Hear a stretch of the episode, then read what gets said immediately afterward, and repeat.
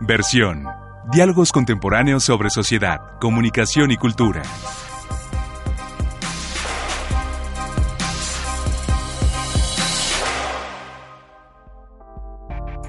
¿Qué tal? Bienvenidos a un programa más de versión Diálogos Contemporáneos sobre Sociedad, Comunicación y Cultura.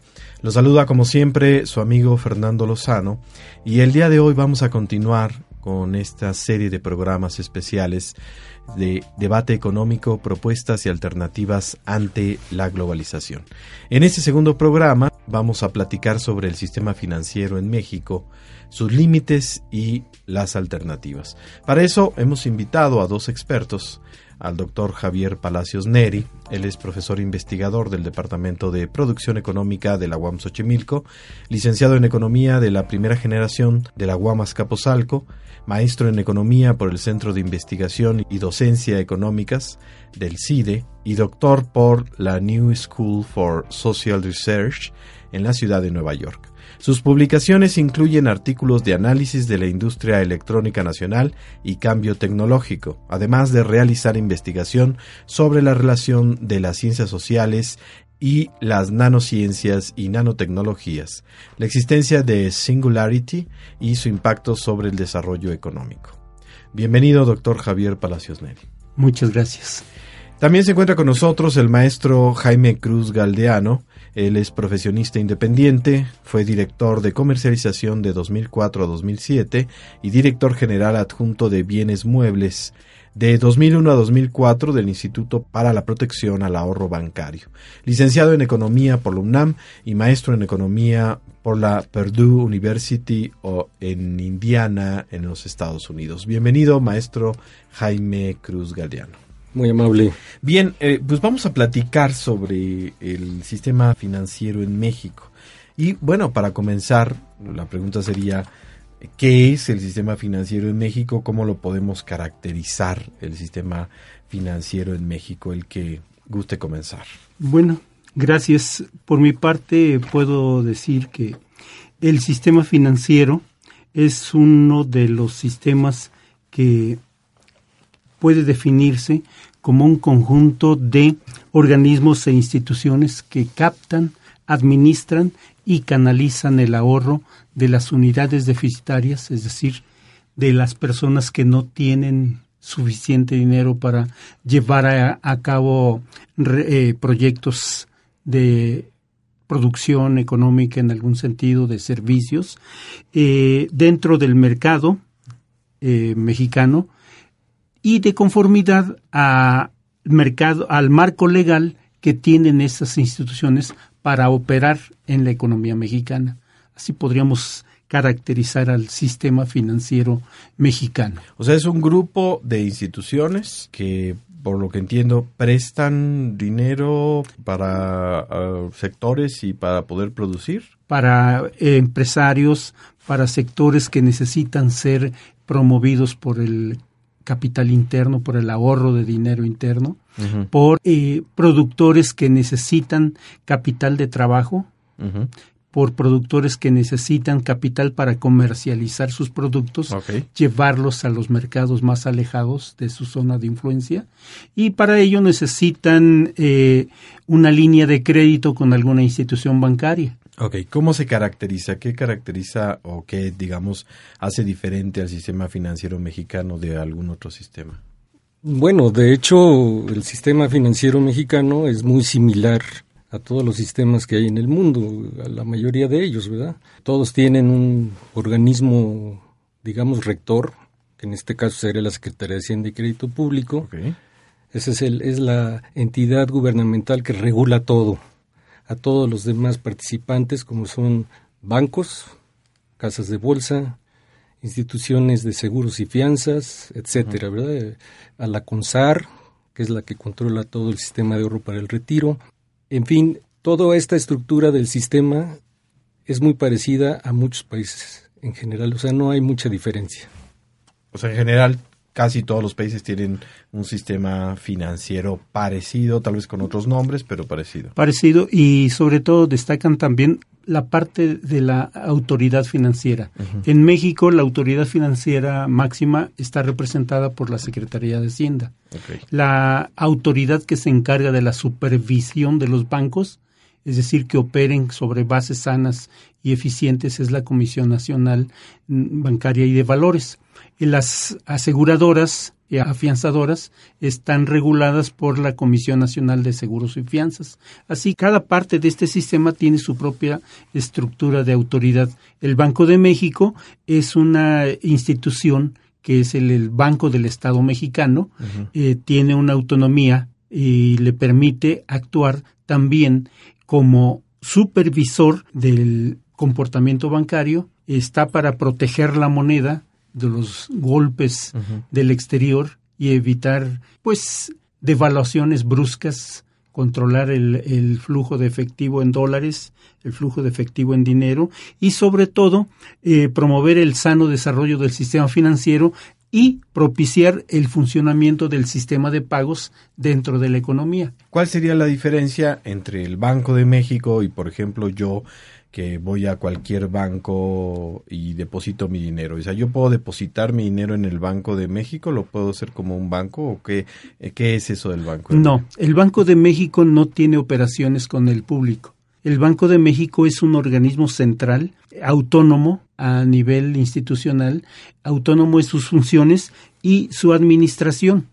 No tiene, eh, no tiene capacidad para emitir moneda. Antes se emitía moneda, estaba la Casa de Moneda que dependía del Banco de México. A partir de la autonomía del Banco de México, se, de la Casa de Moneda se desincorpora del Banco de México. Y sí, se hace dinero. Eh, en fecha reciente he llevado a mis alumnos a una visita a donde se hacen los billetes. Es una experiencia extraordinaria. Ojalá que todos los estudiantes pudieran conocer. conocer. la casa de moneda, entonces, ¿qué hace? Es decir, se, se separaron por lo que me dice. Sí. Ahora ¿Quién imprime el dinero? Imprime billetes, la, imprime monedas.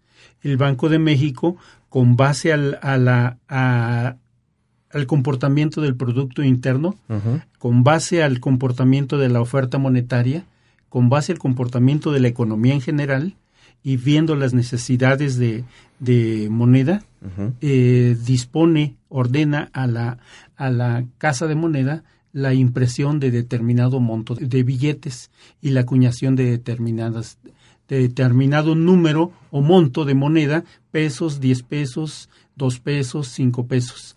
¿Y también el retiro? Eh, sí, un poco eh, hablando de la función principal del Banco de México, es cuidar el nivel de precios, que la inflación no se dispare. Digamos que ese es su mandato principal, ¿no? Después viene todo lo que comentó Javier. Esa es la función del Banco de México. Y fijar la tasa de interés que rige en la economía pero como piso. A partir de ahí los bancos y todos los demás agentes financieros se pueden mover en cuanto a su tasa de interés. Pero el que fija la tasa de interés oficial es el Banco de México. Ahí tengo una duda, porque eh, como que en el ambiente en general se habla de un término de liberación, en el que ya no hay regulación sobre los precios de la gasolina, ya no hay eh, ¿Eso quiere decir que el Banco de México pierde esa capacidad o tiene algo que ver con esa regulación o ya no? ¿Cómo funciona esto en medio de este esquema que hablan de liberación de precios y eso? ¿O no tiene nada que ver? No, la liberación de precios, por ejemplo, de las gasolinas, es que se dejó de subsidiar el precio. O sea, el gobierno dejó de, mantener un precio que no era real. Esto pues obviamente ah, no, no ha gustado mucho, porque pues eh, ahora la gasolina es más cara, ¿verdad? Pero el gobierno llegó un momento en que dijo, le estoy metiendo dinero a un bien, la gasolina es un bien, como una naranja, y estoy beneficiando más a la gente que tiene más carros, que tiene más carros de lujo, que a los que realmente no tienen carro, ¿verdad? Entonces dijo, voy a liberar el precio de la gasolina. Es el Banco de México ahí no intervino, más Ah, bien la Secretaría de Hacienda es la que Entonces, ¿cuál sería el papel de la Secretaría de Hacienda y Crédito Público? O sea, es decir, ya está el Banco de México, entonces, ¿qué, qué haría la Secretaría de Hacienda y Crédito Público? La Secretaría de Hacienda y Crédito Público regula, emite legislación para, por ejemplo, observar cuál es el comportamiento de la tasa de interés. Todos los martes se determina la tasa de interés de CETES. Esa tasa de CETES es la que sirve como piso para que el Banco de México la tome y la dé a conocer y determine la tasa de interés bancaria y otra tasa también de interés que sirve como referencia para los préstamos interbancarios. El papel de la, de la Secretaría de Hacienda es la de regular, la de emitir disposiciones legales para que funcione no solo el sistema financiero, pero también para que la tasa de cambio, tipo de cambio como les decimos, sea de una manera congruente con los objetivos de política económica. Digámoslo así, la Secretaría de Hacienda es una Secretaría triple A que determina de dónde vienen los recursos, es la ley de ingresos, Así es. a dónde van los recursos, es la ley de presupuestos, Ok. con base a unos criterios generales de política económica. Estos criterios generales de política económica se determinan cada año. En, antes de septiembre se emiten, se mandan a la Cámara de Diputados. La Cámara de Diputados decide, analiza y discute esos criterios y le cuestiona a la Secretaría de Hacienda cómo logrará, por ejemplo, que la tasa de interés se defina en, no sé, 2%, está por ahí ahorita. Pero ¿quién toma la decisión? ¿La Cámara de Diputados o la Secretaría de Hacienda? La Secretaría de Hacienda dice, estas son nuestras percepciones sobre el comportamiento de la economía el siguiente Ajá. ejercicio. La Cámara de Diputados la- los ve, las analiza y dice, adelante, aprueba. Y la Cámara de Senadores ratifica o rectifica en el mejor de los casos, si es posible. Si digamos, si lo corrigen, se lo tienen que regresar a la Cámara de a la Cámara de Diputados y la Cámara de Diputados a la Secretaría de Hacienda le dice, aquí me vas a explicar mejor esta situación. Y, y viene de y regreso. viene otra vez. Así es. Eso se hace previo, tiene que hacerse de inmediato, Ajá. porque la ley de este de ingresos debe estar antes del primero de diciembre, si no me equivoco. Así es. Tiene que estar luego, luego, para que no este se, ah, en el pasado se tardaba días allí, a veces estábamos en marzo y no teníamos ley. ¿En serio? Sí. ¿Desde cuándo tiene que ser ya? el- como desde mm, 95 por acá más o menos. Pero ya cada primero de Ya diciembre. cada ya primero debe de diciembre estar. ya está más más este planchada, mejor analizada y ya sin problemas ni observaciones por parte del- de la Cámara de Diputados. Ahora bien, normalmente cuando uno oye hablar de Secretaría de Hacienda y le llega a uno un requerimiento, le da uno miedo, porque dice uno, bueno, pues es que Hacienda me está siguiendo Hacienda y a todo el mundo tiembla. ¿Qué es eso? ¿Por qué Ah, sucede Sí. eso? Primero quiero hacer una aclaración. Eh, la Secretaría de Hacienda no hace requerimientos. Quien lo hace es el Sistema de Administración Tributaria. Ah, ok. Sí, el SAT. Ajá. El SAT revisa, tiene una base de datos ahora ya muy completa sobre quiénes pagan o quienes pagan, pero no completo, sus impuestos. Y esas son las, las este, observaciones que hace. ¿Cuál es la diferencia entre SAT y Hacienda? La Secretaría de Hacienda y Crédito Público es la entidad financiera, la autoridad financiera de todo el sistema financiero mexicano, de todo. Y, la, y el sistema de administración tributaria es un órgano desconcentrado de, de la Secretaría de Hacienda. Ajá, que le administra los impuestos. Es quien decide cómo se va a aplicar la política tributaria. Y es quien recoge los impuestos. Es quien recoge los impuestos, no la Secretaría de Hacienda. Claro. Y ese dinero se lo pasan a la Secretaría a de la tesorería de la Federación y la tesorería de la Federación le informa a Hacienda cuánto fue el ingreso que se obtuvo por eh, captación de impuestos. Ok. Y eso para hacer precisamente la, La, ley ingre- de ingresos del siguiente año. Ah, ok. Entonces, es todo un sistema complejo en la que Secretaría es como la cabeza y tiene diferentes partes, ¿no? SHCP es la cabeza y todas trabajan en una forma coordinada para que no se detenga el proceso de ningún punto, que todo fluya de una manera muy bien eh, aceitada, muy bien, los engranajes funcionen perfect, a la perfección. Ahora bien, para que funcione todo esto, también nos decía hace rato sobre el asunto de dar créditos. ¿Cuáles serían las funciones entonces de estas instituciones crediticias? Estas funciones son realizadas por los bancos, los bancos comerciales. Ok. ¿sí? Los bancos que ahora sí todo el mundo conoce. Que todo el mundo conoce, y ¿se pueden decir nombres? Yo creo Eh, que no hay sí. problema, ajá. No hay problema. Mm, eh, Citibank, BBV Bancomer, eh, Santander, eh, Banorte, eh, HSBC y Así todos esos bancos son la banca comercial. Vamos a distinguir a los bancos, a los- las sociedades nacionales de crédito, que son los bancos de desarrollo.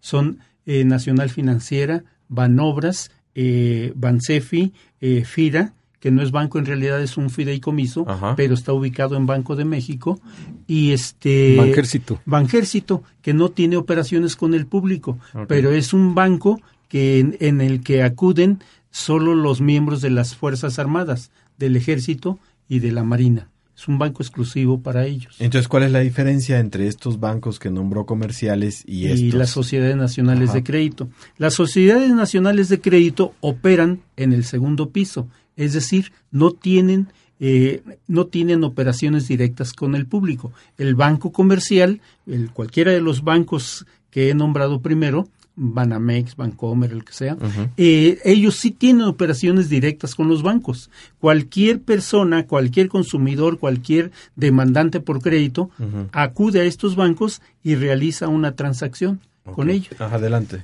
Sí, nada más como dato para que se dimensione un poquito el tamaño de, del sistema financiero en cuanto a los bancos, también los- las instituciones de banca de desarrollo.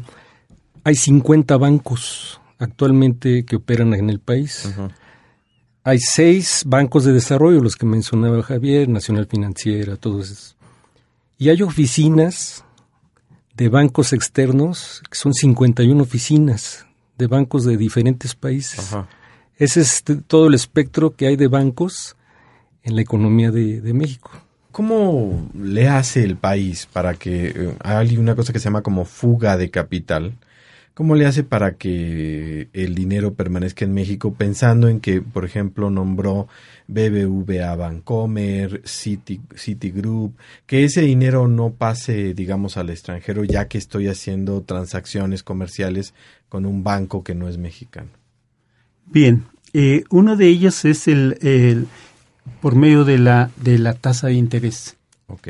Si la tasa de interés es atractiva, por ejemplo, digamos en el extranjero la tasa de interés es 4% y aquí en México es 6%, Ujú. los capitales se quedan aquí porque quieren esa tasa preferencial.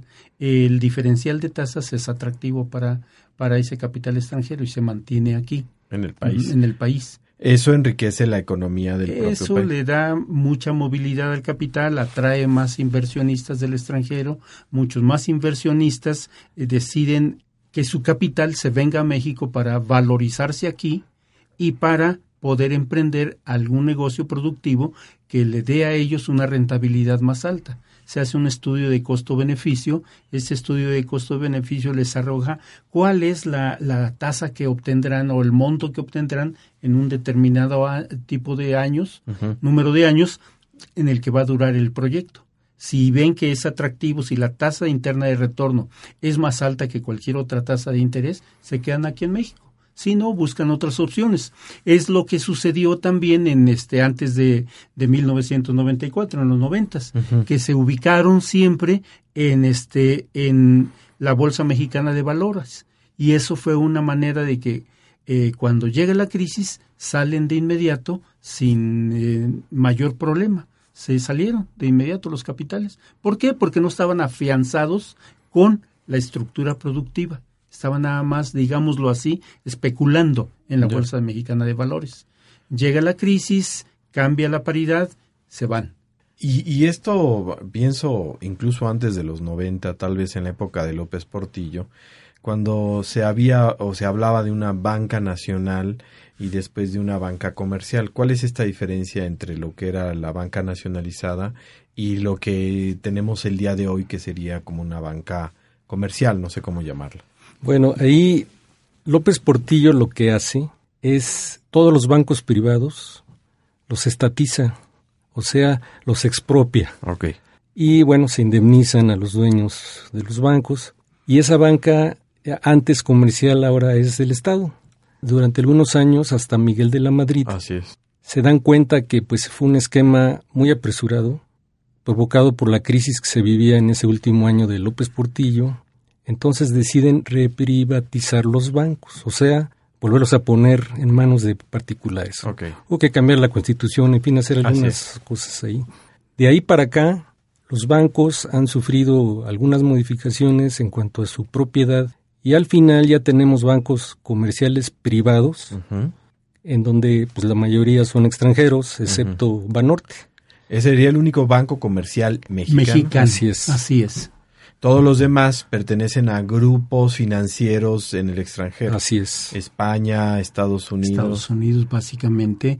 eh, Canadá, muy poca participación, pero la tiene a través de Scotia Bank. China. China, eh, aquí tiene también sus oficinas de representación. Este, Japón, muy pequeños, algunos demasiado productivos. Tengo información de un banco que tiene seis empleados y administran sus oficinas en todo el, en todo el globo terráqueo. Wow. Y de las instituciones financieras, ¿hay alguna mexicana? ¿Todas son mexicanas o son extranjeras? Las actuales. Ajá. El, el bancos mexicanos solo uno, Banorte. Banorte. Banorte. Todos los demás están vinculados con capitales en el extranjero. Podríamos decir que está naci- e internacionalizado el- la banca mexicana. Ok, ¿eso qué significa? O sea, ¿cómo lo podemos traducir? ¿Es bueno para nuestro país? ¿Ayuda? ¿Beneficia? ¿Mete a México en un esquema financiero internacional? Eh, ¿Cómo lo podemos entender en- en- para el público general? Allí hay varias cuestiones que analizar. Por un lado está eh, las implicaciones que tiene este tipo de, participación financiera de México con el mercado internacional. México tiene un mercado eh, financiero que apenas se está consolidando mucho, se está fortaleciendo, por decirlo así, para poder participar. ¿Por qué? Porque en principio son relaciones interbancarias de un banco que está aquí, un banco extranjero, con, una con su matriz que está en el extranjero. Son operaciones entre ellos. Y poca eh, o escasa eh, participación en otro tipo de mercados. Hoy por hoy ya se puede utilizar Internet y realizar compras de, este, de acciones en la mañana, en la noche, a cualquier hora del día, por Internet. Mm, Por ahí se dice que por eso cambiamos el horario, para que nuestro horario aquí de verano coincida con la apertura de otros esquemas, de otros este, sistemas financieros en otros en otras latitudes. y, y eso permite que eh, algunos eh, bancos mexicanos, entre comillas, que tienen capital extranjero, participen en ese tipo de transacciones con operaciones sobre este no sé comprando títulos de deuda de otros países comprando este acciones de, de otras empresas en fin diversas operaciones que pueden ahora darse y que este a México lo utilizan como base para poder participar en, en otros mercados. Creo y eso es lo que he querido tratar de demostrar con la falta de crédito para el mercado interno, es una de las limitantes que tiene México para fortalecer su mercado vía la capitalización o la, la capitalización de los propios bancos o la el envío de recursos crediticios hacia aquellos sectores que se quieren eh, se quiere estimular. En el pasado, por ejemplo, antes de los 70, Banco de México tenía una un instrumento que se llamaba encaje legal. De la captación que hacían los bancos, una parte, 30%, la destinaban al Banco de México. El Banco de México decía, este sector está este, poco estimulado con recursos, vamos a promover el crecimiento económico en este, en este sector. Sector. Y así lo hacían con cada uno Que de los puede ser industrial, Eh, campesino. campesino, agrícola, forestal, el que fuese. En el momento en la de la nacionalización y con después con la este con la venta de los bancos desapareció este este instrumento de encaje legal y ahora se dijo los bancos van a promover, van a crear eh, mecanismos para impulsar estos sectores. Ahí es donde creo que no se ha hecho. Ahí es donde creo que los bancos, porque tienen otros intereses vinculados con el exterior, no promueven la formación de relaciones de producción eh, fuertes aquí en el mercado interno. De hecho, allá por los años 90, mucha gente, digamos, común dijo, bueno, voy a comprar mi casa a crédito y, y, de pronto esos créditos se hicieron impagables. Entonces, después de eso, como que a la gente le da miedo el asunto de los créditos. ¿Estamos mejorando eso o seguimos eh, viviendo en un país donde a la gente le da miedo obtener créditos? Porque supongo que ahora incluso lo, del campo o de la pequeña industria se hace a través de créditos de los bancos, ¿no? Sí, sí, así es. Existen muchas anécdotas respecto de los, de los bancos y, y los créditos para vivienda. Sí es a veces para eh, la gente normal, la gente que no tiene acceso a, a otro tipo de, de facilidades financieras, eh, cierto temor por usar el crédito bancario. ¿Por qué? En últimas fechas, yo creo que desde los noventas para acá, se ha dado una tendencia a que los bancos eh, dan crédito para el consumo, el consumo de la gente, a tal grado que he observado que mucha gente se acerca al banco a renegociar su deuda. ¿Por qué? Porque la deuda son, no sé, 50 mil pesos y no tiene para pagarlos. Da los pagos mínimos y su deuda crece. Se acerca al banco, llega a un acuerdo, el banco le dice te voy a dar un crédito. En lugar de que me pague los 42, 45% que tiene tu tarjeta de crédito, me pagas 20, 24 y le parece atractivo. Cubre la deuda de 50 mil, se queda con el monto que le dieron de crédito y se le hace más fácil. Ese no es crédito productivo, es crédito al consumo. Y ese consumo es crédito carísimo. Y eso está encareciendo también eh, todo lo que se deriva de los apoyos crediticios que tendría el individuo si hace otro tipo de, de negociación. Por ejemplo, tal vez solicitar eh, la renegociación de la deuda, pero de una forma que no le implique a él pagar otro crédito que va a terminar de pagar, no sé. Hasta que se muera. Hasta que, eh, muchas veces. Sucede muchas veces, así es. Ajá. Eh, un poco recordando lo que mencionabas de esos créditos que de repente se dispararon en 94, Ajá. debido a los errores de diciembre, que todo el mundo se acuerda bueno, los de nuestra edad se acuerdan de los errores de diciembre, cuando por ciertos manejos malos de la economía, de repente se quedó sin dinero el país. La tasa de interés fue a las nubes. En mi caso, por ejemplo, yo adquirí un crédito hipotecario en noviembre de, de 93. Me prestó Bancomer, en aquel tiempo sigue siendo el mismo, ¿verdad? Me prestó 300 mil pesos. En febrero me llegó mi estado de cuenta, ya debía yo 800 mil. Dije, ah, caray, pues qué pasó, ¿no? Bueno, se habían disparado las, los créditos, eh, la tasa de interés de los créditos hipotecarios.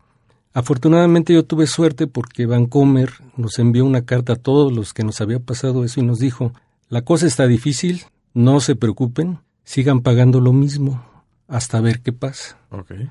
Bueno, pues ya yo, seguí, yo seguí pagando y encomendándome al Señor, ¿verdad? Surgió el Barzón, Ajá. es un, un, organismo que se, opuso a pagar la deuda de los bancos. Yo no me metí al Barzón, yo seguí pagando. Después Bancomer me, nos dijo a todos, ¿saben qué? Si ustedes ponen 100 mil pesos para pagar su crédito, nosotros les ponemos 100 mil. Y si hacen eso, les vamos a descontar el 30% de su deuda. Dos, tres años después ya había terminado yo de pagar mi crédito gracias al apoyo que me dio Vancomer. O sea, es una, una pincelada de, de, tener suerte con los bancos. ¿verdad? Claro. Sí, porque hubo a quien no le fue tan bien. No, no, no, no, definitivo que no. Bien, vamos a hacer una breve pausa. Vamos a regresar a platicar sobre el sistema financiero en México, sus límites y alternativas con el doctor Javier Palacios y el maestro Jaime Cruz. Les recuerdo que estamos transmitiendo a través de Guam Radio 94.1 FM. Nuestras vías de comunicación a través de versión radio arroba el Twitter arroba versión radio y Facebook versión radio. Regresamos. Guam Xochimilco, radio abierta al tiempo, construyendo una nueva mirada. Versión Diálogos contemporáneos sobre sociedad, comunicación y cultura. Bien, estamos nuevamente en su programa versión Diálogos Contemporáneos sobre Sociedad, Comunicación y Cultura, platicando en este debate económico propuestas y alternativas ante la globalización sobre el sistema financiero en México, sus límites y alternativas, con el doctor Javier Palacios Neri y el maestro Jaime Cruz. El bloque anterior realmente nos abrieron los ojos sobre el panorama financiero en México, cómo funciona. La pregunta sería, medirle la temperatura al sistema financiero mexicano. De alguna manera eh, se dice que somos un país en vías de desarrollo. Hace años se hablaba de que éramos del tercer mundo. ¿Cómo podríamos medir la temperatura al sistema financiero mexicano? ¿Cómo estamos? Una pregunta bastante interesante, sobre todo por sus connotaciones médicas. Medirle la temperatura. Me imagino yo como poner un termómetro en eh, tal vez allá en el mar de Cortés y ver cómo está ahorita la, la, la, temperatura del país. Yo creo que la temperatura es, está acercándose a un nivel bastante eh, comprometido por las elecciones, por un lado. Eso, pésele a quien le pese, Muchos no están de acuerdo, pero yo creo que es uno de los temas que están acaparando la atención hoy por hoy. Y además, no solo eso, están presionando para que haya un buen proceso. Sin embargo, la economía mexicana tiene ya un buen número de años que ha estado creciendo a tasas muy, muy bajas, 2%, 3% en el mejor de los casos 1%, no hemos avanzado mucho en ese sentido, no hemos crecido. Eh, recuerdo y hace hace unos hace poco teníamos una discusión con, con Jaime eh, de que en 95 el FO, el FOAPROA podría pagarse en 30 años, siempre y cuando creciéramos al 4% en aquellos años. Sin embargo, ahora parece ser que la generación a la que le llamamos millennials tienen una deuda de la cual ellos no sabían nada. Y ahora lo peor es que sus hijos y hasta sus nietos van a seguir pagando esta deuda. En ese sentido, ah, y algo muy importante, ninguno de los candidatos en estos momentos ha tocado ese tema. Y es un tema que está eh, por la, el, monto de recursos que demanda, que demanda, está deteniendo el crecimiento económico del país. ¿Esa deuda a quién se le está pagando? Se le está pagando a los tenedores de los títulos que se emitieron en 1995. Se emitieron títulos por más de 500 millones de pesos, si mal no recuerdo. ¿sí? Y esos eh, tenedores de esos títulos son los que están recibiendo el pago por esta, por esta deuda. Eh, ellos son los dueños y a ellos el Estado mexicano les está mexicano les está pagando. Eh, Así es. Y esa deuda, estamos hablando de no 30 años, sino probablemente 80 años. Tal vez, tal vez. Las mejores estimaciones indican que en 70 años se va a terminar de pagar. Ahí tengo una duda con respecto a ese asunto del eh, no es eh, no está dentro de la Constitución digamos prohibido cobrar los intereses de los intereses. No es eso lo que se está pagando ese se llama anatocismo anatocismo anatocismo pero eso es para créditos eh, digamos este banco y individuo. Ah, el banco está imposibilitado para seguir cobrando intereses sobre los intereses. En este sentido no son intereses que se están pagando pero que se están generando precisamente por el adeudo inicial, adeudos del primer monto que, que se este, rescató. Se compró la deuda a 100 pesos, se rescataron Se pagaron 90 y se... Y se, se rescataron 10 pesos, pesos, de los 100. De los 100, así es. Y los 90 se pagaron, se con, pagaron deuda con deuda. Del y gobierno. con cargo a, a, cargo del, de los contribuyentes. Del erario público. Del erario así público es. sin tener que... sin Y nunca le pidieron opinión al erario público. Es como lo que sucedió en fecha reciente con el recurso que está financiando el nuevo aeropuerto. Uh -huh. Ajá. Eso, digamos, ¿en qué reduce el crecimiento? Porque hablaba usted de un 2%. ¿Qué es esto? ¿Por qué podemos decir que el país crece 2 o 3%? Porque no hay recursos para estimular la producción, la generación de empleos, una distribución del ingreso equitativa entre los trabajadores. En otras palabras, o como decía el buen Keynes, no se genera demanda efectiva que por un lado produzca inversión y por otro lado produzca ingreso para que los trabajadores demanden todo lo que se está produciendo en el sector productivo. O sea, tú te refieres al crecimiento del 2.5%. Uh -huh. Ese es el Producto Interno Bruto. Okay. El Producto uh -huh. Interno Bruto es la suma de toda la producción de bienes y servicios que hay en el país durante un año. Okay. Así se calcula el Producto Interno Bruto. México crece al 2.5 cada que, año. que es un muy bajo. Muy bajo. ¿Cuál sería, digamos, un crecimiento normal o que nos hablara de un país que estuviera en crecimiento? Por ejemplo, China. Uh -huh. Durante varios años creció al 12%. 12%. Ahorita sí. ya anda en el 6-7. 6-7. Okay. La India crece al 8%. Wow. Estados Unidos ahorita anda creciendo al 2%, pero ellos siempre han crecido a esa tasa por el tamaño de su economía. -huh. Aquí en el famoso desarrollo estabilizador de Ajá. los 60, México creció al 6.5% durante un sexenio. En promedio. Sí. Wow. 6.5. Y a partir de ahí no hemos pasado del 2. 2 Esto 5. desde los años 80, un poco antes. Más atrás. Más atrás. Hasta Luis Echeverría. Luis Echeverría. 70, hasta, 70. Sí, 70 para acá ya se vino para abajo todo. Ok. Esto más la deuda que los que no han nacido solo por el hecho de ser mexicanos ya tienen, supongo. Así, Así es. es. es decir, Así es. que básicamente tienes que pagar por haber nacido. Pues sí. Pues prácticamente es así. Yo creo que en el fondo de esto está también la explicación que anda muy en boga por ahí de que los millennials tienen miedo a casarse claro. para no tener hijos. Así es, pero bueno, hay muchas cosas. Tú dices que tienes una, de, una duda, yo tengo miles de dudas en ese sentido. Claro. ¿Qué vamos a hacer? Ok, y ahí es donde, porque en ese sentido, pues ya ni siquiera es necesario poner un termómetro porque esto está hirviendo. O sea, sí, la, pregunta es, pues, este, nos estamos quemando en este esquema. Veo además, tal vez eh, en general al público así lo vea, como que hay dos esquemas, eh, nos hablan mucho los medios de comunicación de neoliberalismo y de otros esquemas de crecimiento económico. ¿Existe una diferencia? ¿Tenemos un camino? ¿Hay que cambiar las estructuras económicas? ¿Hay que dejar de pagar? ¿Qué es lo que tendría? Es decir, hacer un barzón del país, o sea, no sé, pregunto, ¿qué, qué es lo que se tiene? Vaya, ¿qué es lo que tenemos que hacer los que estamos endeudados, no? Bueno, aquí decía Javier que una propuesta interesante de, de, los candidatos ahora sería, por ejemplo, suspensión de pagos de la deuda del FOBAPROA. Yo le decía pues que eso a mí se me antoja muy difícil porque esos adeudos los contrajo el gobierno mexicano, uh -huh. no importa quién estuviera al frente. Uh -huh. Y me dice Javier que no, que él lo ve plausible. Javier, no sé cómo lo veas tú. Muy fácil.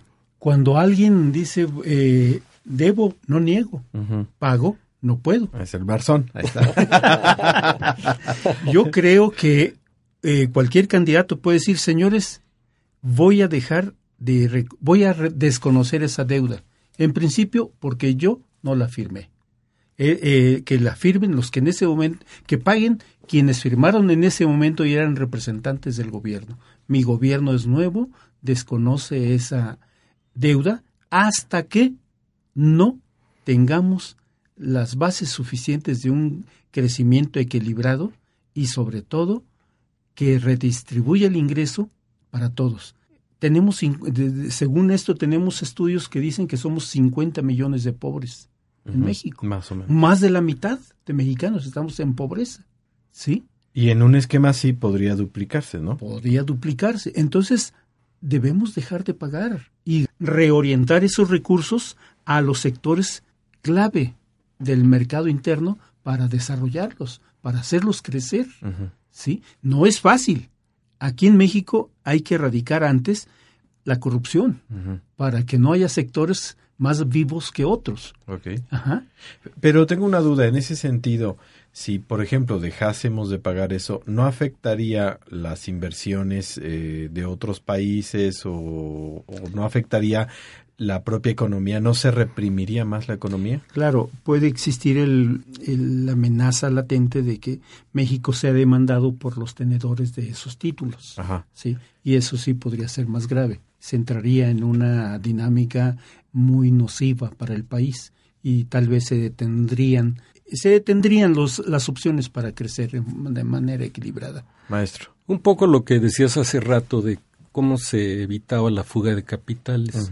Javier decía que pues, un mecanismo es la tasa de interés, desde luego, ¿no? Si ofreces buen premio, pues los capitales se quedan. Otro aspecto muy importante es la confianza que se tiene en el país. Por ejemplo, hay calificadores internacionales, Moody's, Standard Poor's, Fitch, que otorgan calificaciones a la validez crediticia que tienen los países, o sea, si pueden pagar o no sus deudas. México tiene buena calificación ahorita, a pesar de todo, ¿verdad? Tenemos buena calificación. Si de repente México deja de pagar una deuda como esta, las calificadoras van a decir, ah, caray, pues, pues, ya no está tan bien calificado esto, vamos a bajarle la calificación porque ya no da tanta confianza. Ese puede ser un, una repercusión negativa. Y que no haya tanta confianza significa que deja de haber inversiones. Exacto. Exacto. O Se retiran capital. Un poco lo que puede pasar, lo que está pasando o pasó en Cuba o en Venezuela. Sí, eh, todo parece indicar que si gana las elecciones la opción de izquierda, el observador, pues va a haber una retirada de inversiones, va a haber fuga de capitales, porque la gente va a decir, vamos a esperarnos a ver cómo se desenvuelve la cosa. Y ahorita ya mucha gente dice que hay muchos inversionistas que ya no están invirtiendo, ya están esperando a ver qué pasa, ¿verdad? Es decir, México al estar inserto, es decir, no se puede salir necesariamente de este esquema internacional de las financieras, tiene que sobrevivir en medio tiene de que adaptarse a nuevas condiciones, tiene que jugar en las mismas condiciones. No es nada más yo lo proponía como una, eh, la, la, suspensión de pagos del FOBA-PROA como una forma de promover el crecimiento económico, reordenando la dinámica del crédito hacia sectores que hoy, hoy por hoy están casi abandonados. Pero digamos una cuestión intermedia, es decir, renegociar la deuda. Es posible, esa es posible, es una opción viable, sobre todo. Renegociar la deuda se puede claro, siempre y cuando se tenga bien el, espectro del esquema de pagos. Es lo que hizo Pedro Aspe en, la administración en los noventas. Eh, renegoció la deuda y el monto de la deuda bajó de una manera muy considerable. Eso ayuda al crecimiento del país. Ayuda al crecimiento del país, por supuesto. A ver, por lo que me dicen de pronto, como ciudadano común, da miedo. Dice, entonces no hay otra salida más que asumir lo que digan las instituciones financieras fuera del país. ¿México tiene autonomía? ¿Es autónomo o no? ¿O, cómo está el, el, asunto? no? Sí es, sí es autónomo en cuanto a sus decisiones para crecer. Es autónomo en todo lo que implica la soberanía nacional del país. Sí, por desgracia, el dinero, los recursos financieros no son nuestros. Muchos de esos recursos financieros no son nuestros. Vienen, provienen del exterior y pertenecen a grupos financieros muy fuertes. En el momento en que, eh, no sé, llegue alguien de izquierda realmente al país, como un jefe de gobierno de, de izquierda, tal vez sí haya alguna presión por parte de los grupos financieros internacionales para que no haya una nacionalización de algo. Okay. Para eso, pero para que eso suceda, el presidente de izquierda debe tener el Congreso de su lado. De su lado. Sí, porque no solamente que el presidente decida. No va a decidir él. Por eso somos una, este, un, un estado que tiene tres tipos de, este, de poder. poder ejecutivo, legislativo y judicial. Y no hay que olvidarlo eso, no es nada más que llegue eh, un presidente, de, izquierda. Puede llegar como ha llegado en otras latitudes, ¿sí? Y, por ejemplo, en Francia, han llegado presidentes de izquierda, y se mantiene también el eh, Alemania es un gobierno de izquierda, y está funcionando muy bien a nivel global a nivel de la globalización al interior del país también pero bueno tienen otra hay otra cultura y nosotros somos una cultura por ejemplo que le tenemos adversión al riesgo.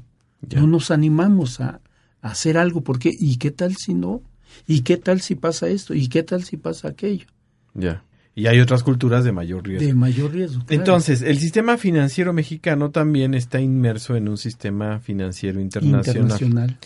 Ok, ¿qué opciones tiene entonces el sistema financiero mexicano para mejorar la economía de la gente? Los que no sabemos de economía, eh, pensamos que mejorar la economía es que, bueno, uno tenga posibilidades de transportarse eh, y tener dinero para transportarse, para comprar comida, para, o sea, que el bolsillo haya dinero, que no tenga uno que estar, no me alcanza, ¿no? Esa es, la, máxima visión que tenemos de economía. ¿Cómo podemos mejorar la economía del país ante este panorama que de pronto da hasta miedo? pues sí, sí da miedo, ¿no? Pero para mejorar la economía del país hay necesidad de hacer muchas cosas, muchas. Para empezar, creo que el modelo de crecimiento actual que se está siguiendo por las administraciones desde pues desde Miguel de la Madrid para acá, ese modelo de crecimiento creo ya se agotó. El modelo ya no da para más.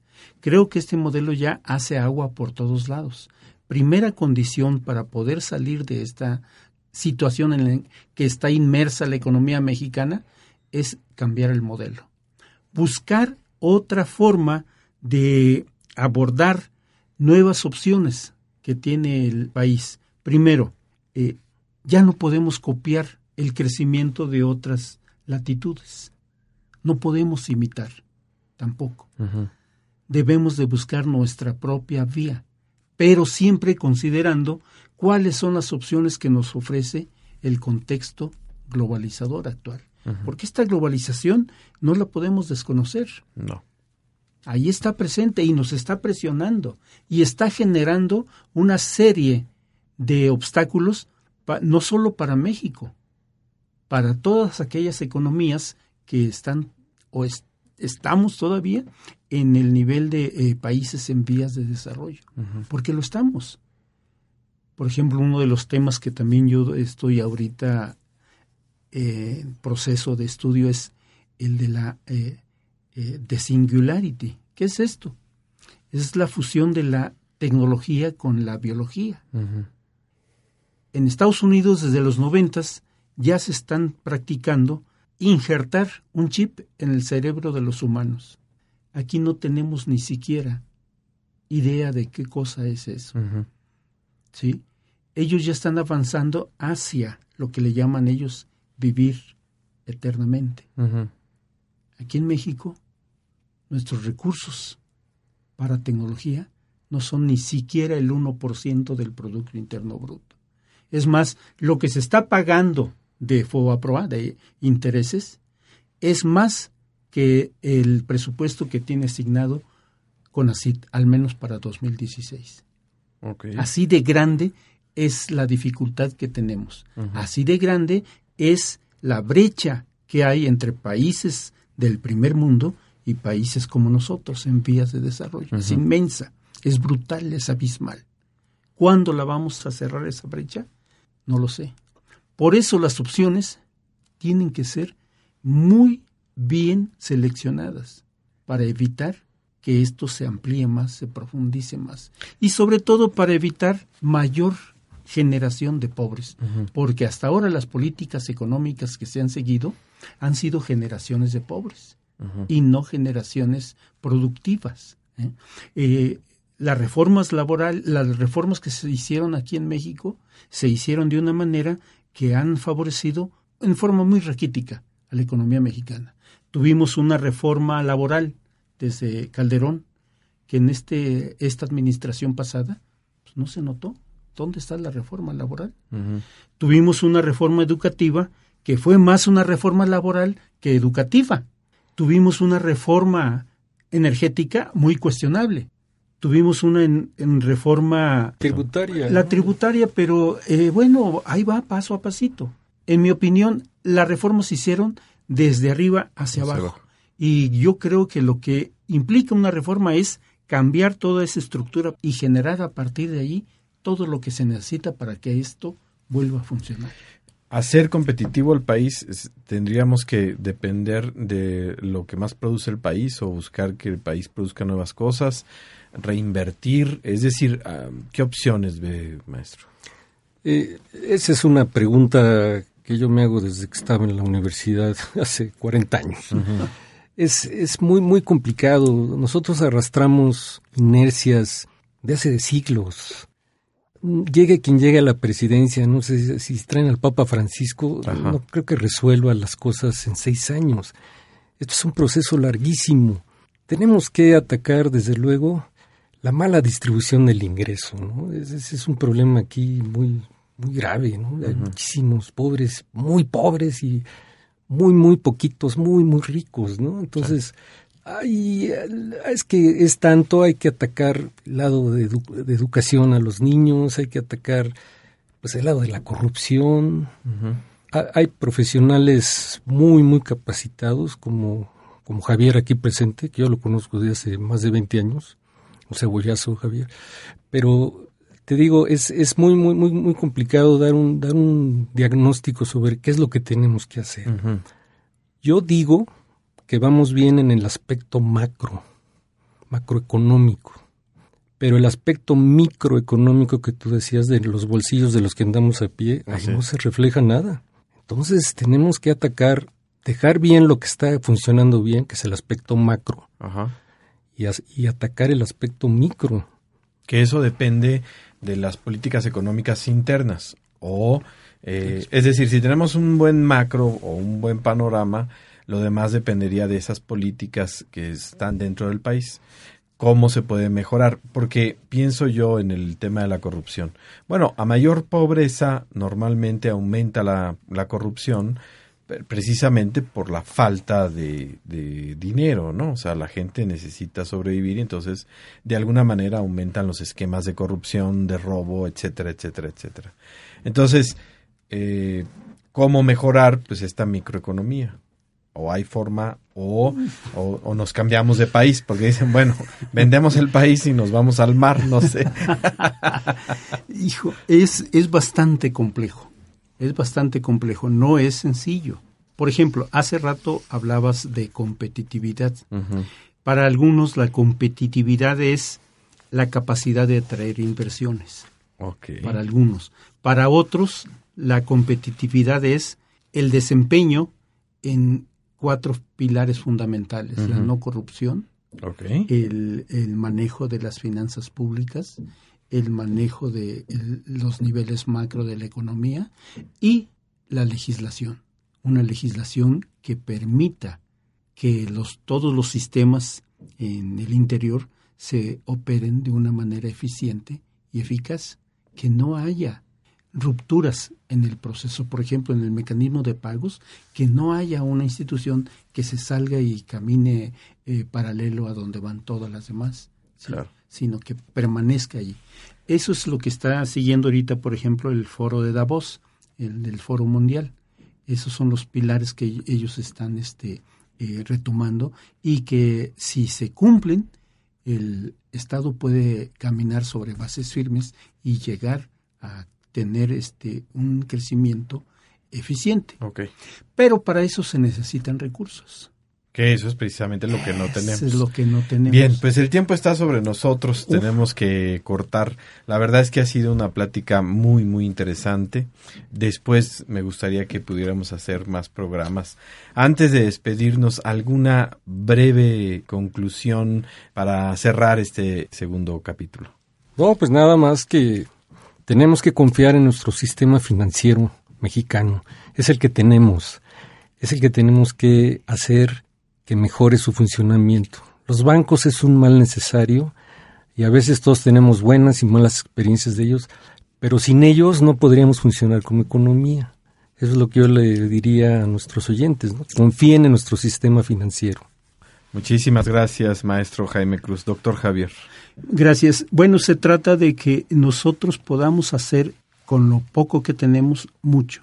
Y ese es un reto que podemos enfrentar si y solo si tenemos eh, la visión de un nuevo país que actúe bajo las condiciones de un nuevo modelo de crecimiento, un modelo de desarrollo que permita la generación de las economías de escala necesarias para que volvamos a retomar una senda del, crecimiento equilibrado y con distribución del ingreso, con recursos para todos, no solo para los deciles más altos de población que reciben mayores cantidades de ingresos. Pues muchísimas gracias. Antes de despedirnos, algún correo a alguna página para que nuestro público que está más interesado conozca lo que están haciendo, maestro Jaime. Sí, mi correo electrónico es asesin, como asesino, pero nada más asesin, ver, con bechica, arroba, gmail.com. Muchísimas gracias, doctor. Mi correo ausencia presente, arroba. Pues muchísimas gracias. El tiempo ya está sobre nosotros. Me despido, no sin antes agradecer, como siempre, en la producción a Carlos Gómez. en esta ocasión en los controles Marta Pérez, en la edición Adrián Carvajal y en la dirección el maestro Luis Rasgado. Se despide de ustedes su amigo Fernando Lozano.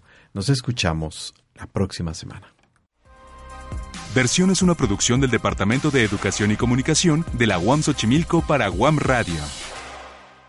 Las opiniones vertidas en este programa son responsabilidad de los participantes. WAM Radio las incluye en apoyo a la libertad de expresión y en respeto a la pluralidad.